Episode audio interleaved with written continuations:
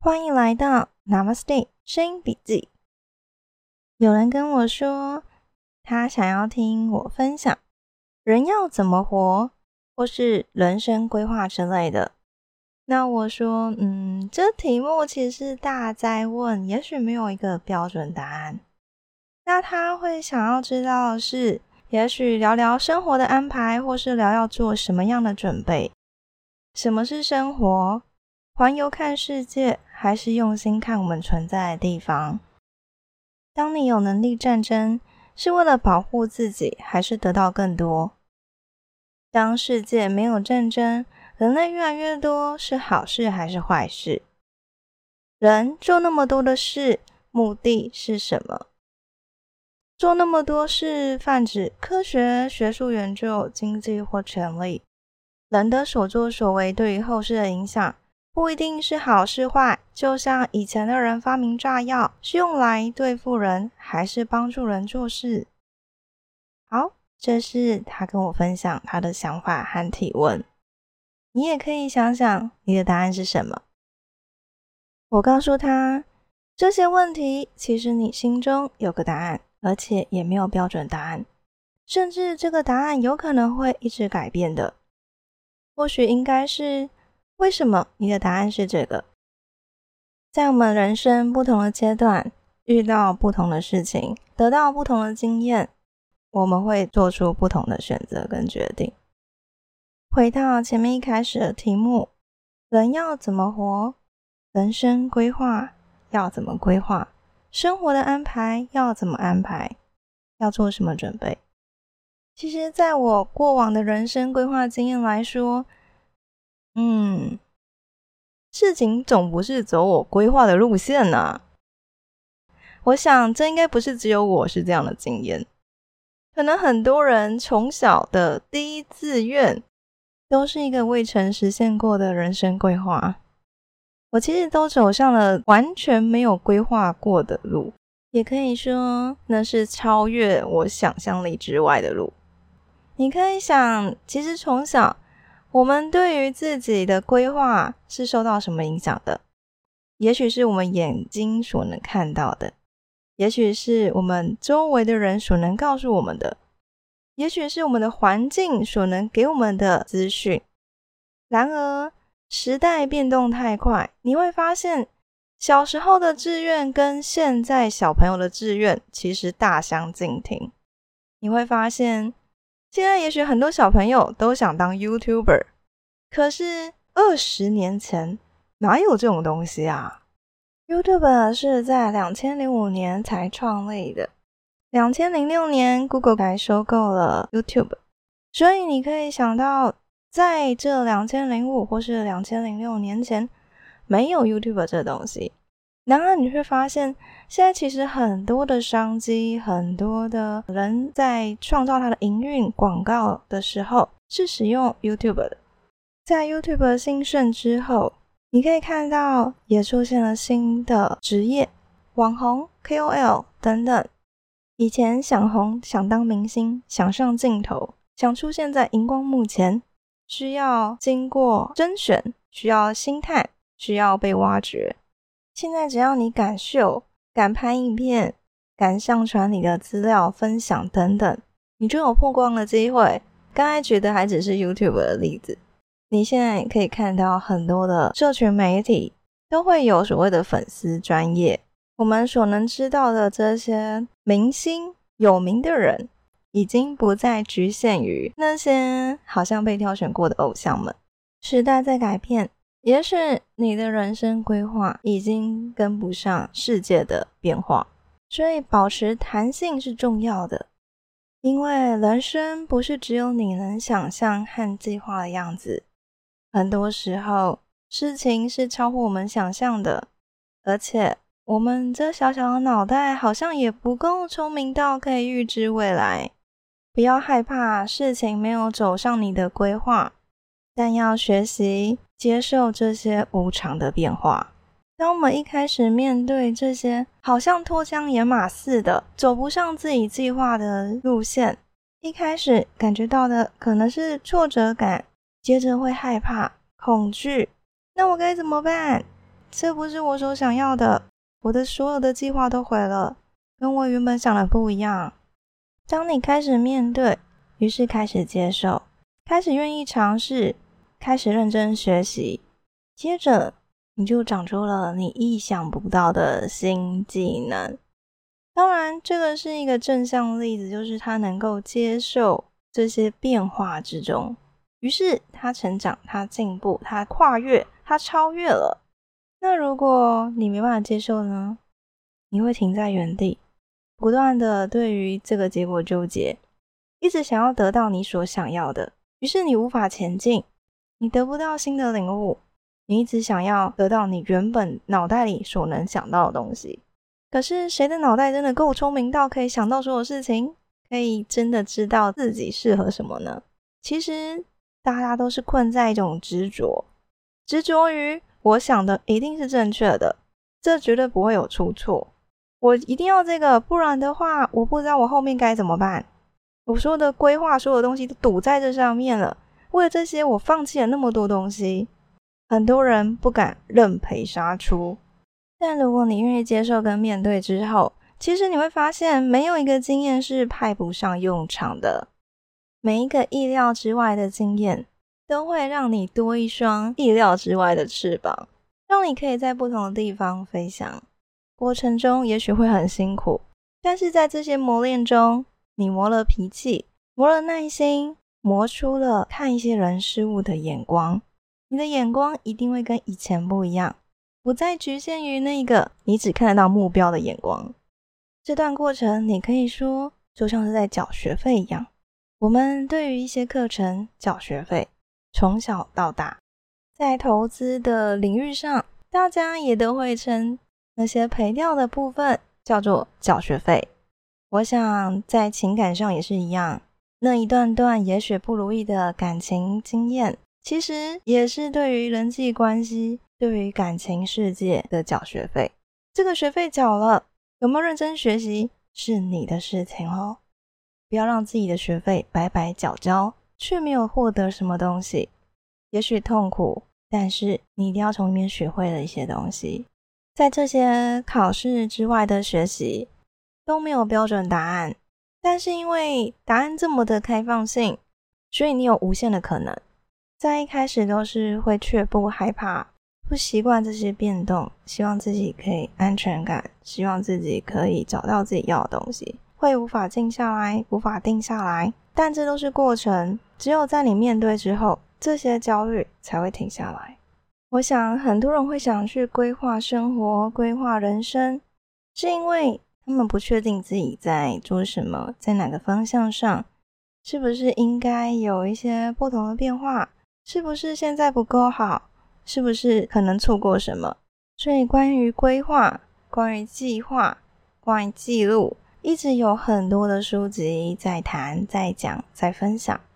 最近在看一本书，叫做《大脑减压的子弹笔记术》，用 Evernote 打造快、很准任务整理系统。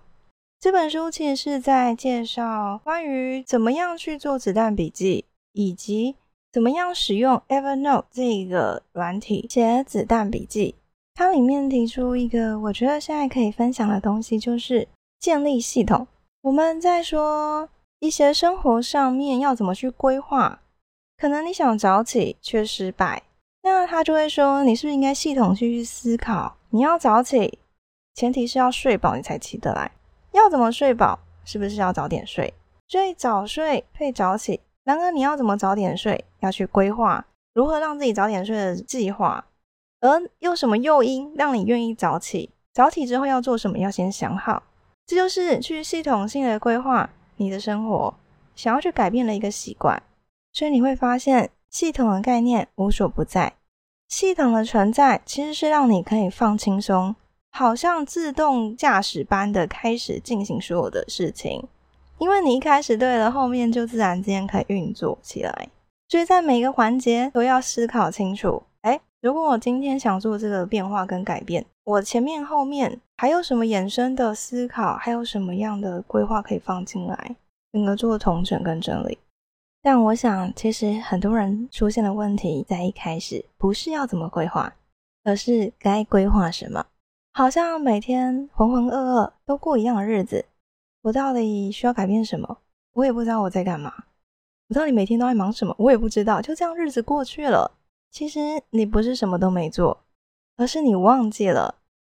现代雕塑艺术之父罗丹曾说：“生活中从不缺少美，而是缺少发现美的眼睛。”那我之前的一位国文老师洪建鹏老师把这句话改了一下。他说：“我们不是缺少美，而是缺少发现。我们不是缺少发现，而是缺少记录。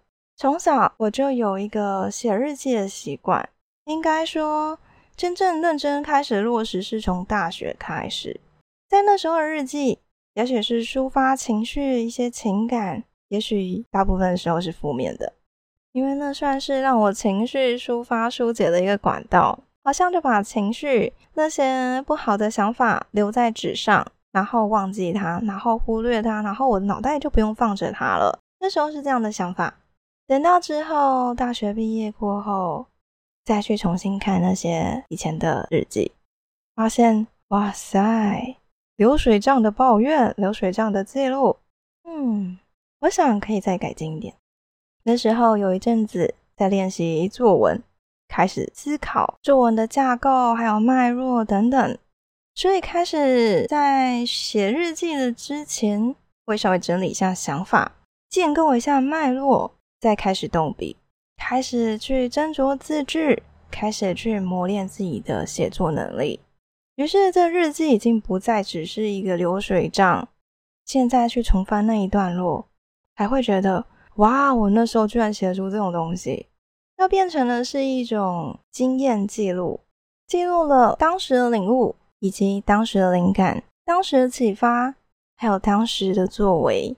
为什么这样行动？而这行动后面又得到什么样的结果？在二零一八年的时候，我又改变了自己的日记方式。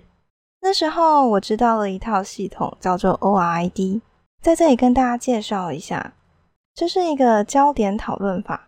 引导式讨论基础讨论方法，之所以叫 O R I D，是因为它是 O R I D 四个字字首的字母所组合的缩写。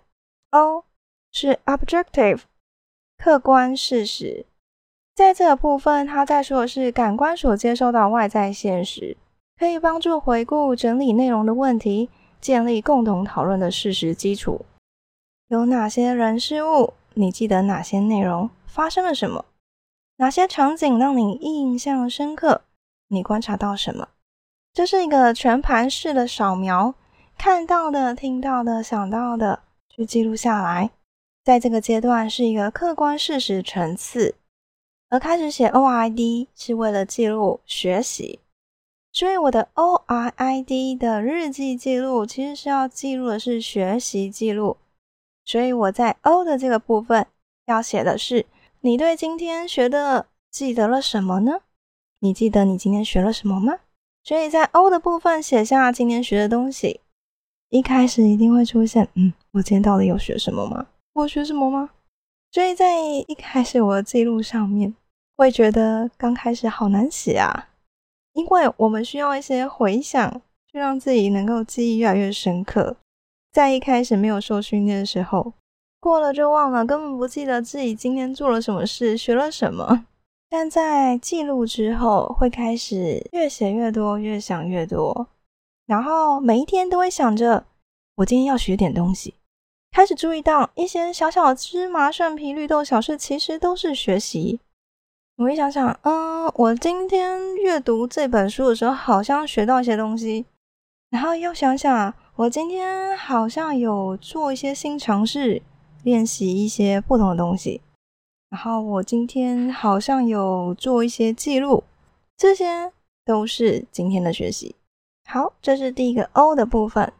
接着第二个 R 的部分是 reflective，感受反应，对于接收到的事物的内在反应，你要整理自己的感觉。有什么地方让你感动、惊讶、难过、开心？什么是你觉得比较困难或是容易处理的？令你觉得印象深刻的地方有什么呢？那这个部分其实是从扫描到的这些档案，抽取东西出来，加入自己的想法和感受。这个部分是感觉反应层次。我们在学习的记录上要写的是，用一句话形容今天的情绪，一句话形容高峰，一句话形容低峰。你的高峰可以是学习什么部分很顺利、很开心，或者是得到什么新领悟很开心，好像有什么部分进步了很开心。那么低峰可能是那东西好困难。怎么好像一直无法前进跟进步等等。再来第三个部分，I interpretive 意义、价值、经验这个部分在讲的是感官和反应的意义和重要性，了解不同的解释角度的问题。为什么这些让你很感动、惊讶、难过或是开心呢？引发你想到了什么？有什么重要的领悟吗？对你而言，重要的意义是什么？学到了什么？在这部分是诠释层次，加入一些要引导的问题进行思考，抛出问题刺激思考，去获得个人的观点和想法。所以在学习记录上可以写：今天你学到了啥？重要的领悟是什么呢？这部分会是你写记录的后期最精华的部分，因为它已经不再只是一个 copy paste，不再只是去复制，而是你要产出你自己的想法了。你会发现越写越多领悟，哎，原本没有想到的事情，却开始有了新的想法、新的连接、新的观念。最后一个是 D，decisional，决定、行动、内化或付诸行动的问题。有什么我们可以改变的地方？接下来的行动计划会是什么呢？还需要什么资源和支持才能完成目标？未来你想要如何应用呢？这个部分是从众多想法萃取出一个结论，统整出了自己的结论，做出决定以及规划行动。所以在学习日记上会写的是一句话形容今天的工作，明天要继续哪些工作呢？等于是结论了今天的部分，然后规划下一个部分。这个日记通常一定会是在一天结束的时候才写，所以你会总结一下今天学了哪些东西，而下一个阶段明天要做什么呢？明天要学什么？我想这刚好可以配合刚才讲系统化哦。我今天已经圆满了，我今天就做到这里。隔天起来，一起来一醒来，我就知道我今天要做什么。于是你有动力，你有目标，你知道你自己在干嘛。写这个记录大概一个月后，我就感觉到自己在记忆力上，在一些理解力上是增加的。其实因为有回想、有记录，甚至我可能在有些事情上有点模糊，都可以翻阅。所以在同整能力上，在规划下一个比较繁杂的程序上，是更有条理跟更清晰的思路。那个时候，我刚好接手比较繁杂的一些任务，经由每一天的记录，把那些每天发生比较繁杂事情记录下来，可以让脑袋净空，比较轻松一点。而且可以在整理过后，发现说，嗯，那这样下一步的思考可以如何？怎么样去做下一步的行动？在这样整理过后，其实是更清楚接下来该怎么做的。甚至因为记录有书写，有这样多一层记忆，在下一次做判断的时候，是很容易去提取过往经验资料的。记录下所有的经验过后，反馈思考的重新输出变得越来越多。这个记录就像是我另外一个脑容量的感觉，可以从这里面去看到这一路过往的经验，感觉每一天都在往上堆叠前面有的东西。也扩展的越来越广，这样的记录我写了半年多，后来因为写的太多了，应该说每一天都花至少一个小时在那里写好多好多的记录。我发现学习性的思考已经成为我的习惯，我开始想，那我还要继续这样写这么多吗？其实中断是有点可惜的，可是当我学习越来越多之后，我可能没那么多时间。于是我转换另外一个笔记方式，改成写感恩日记。早上至少写三个感恩的事情，晚上也有三件感恩的事情，而这六件事情也可能是掺杂着学习的事情，比较短，比较不完整。有时候有些比较想要详细记录的，会使用写文章的方式记录下来。但是不管是前面的 O R I D 还是后面的感恩日记，有一个缺点就是，如果我想要记录比较详细的一个过程。像故事性一般，人事实地物很完整的，可能就没办法写得很清楚。这个时候，我其实还有另外一本日记本，它是用来记录某一天某件事情，某一天我特别的一些想法，某一天一个心情的抒发、情感的宣泄。也有时候，我会直接开一个 Word 档，用一个标题，像写文章一般，把这整个过程记录下来。都是我记录生活的方式。从一开始不知道自己生活可以写些什么，到后来发现其实可以记录的事情很多，学到的事情也很多。有时候翻阅过去的一些日记，哇，原来我是这样走过来的。你说人生规划、生活安排，我想只有在你知道自己在干嘛的时候，你更能够活在当下吧。因为你知道你在做什么，是有意识的在做自己想做的事情。如果你现在不知道自己在干嘛，不知道用什么目标，或许你先记录你每一天的小事情。我每天学了什么？有什么领悟？今天的结论是什么？明天要继续怎么样的努力？先从这样子每天一点一滴的记录下来。走着走着，你会突然发现，我想往哪里去？也许会越来越清楚自己想要的是什么。这都是一个起步，一个小小的工具，去了解你自己。了解自己之后，才有办法规划自己想要的生活，也才会知道该怎么安排和准备。至于其他提出的问题，我想每个人都有自己的一个答案。什么是生活？就算环游看世界，最后你还是必须用心的看着你当下存在生活的这个地方。你会发现，以前大家向往环游世界，现在很多人都在环游世界。那么，环游世界之后，真的可以找到答案吗？你会看到很多人都想一直往外跑，但有没有停下来，好好面对自己呢？外面的世界有很多很多可以吸引你注意力的地方，那你自己呢？你有看到你自己可以注意的地方吗？有些人想要用各种尝试，也去到各种地方，好像停不下来。但是那些纷扰，或许是因为逃避某个内心不想面对的事情。打开 YouTube，打上“旅行”两个字，会发现很多人都在分享旅行。你会发现，有一部分的人好像就是为了寻找什么，但那个寻找其实不一定要在哪里，因为你在找你自己啊。就算有能力战争，也可以选择不要战争。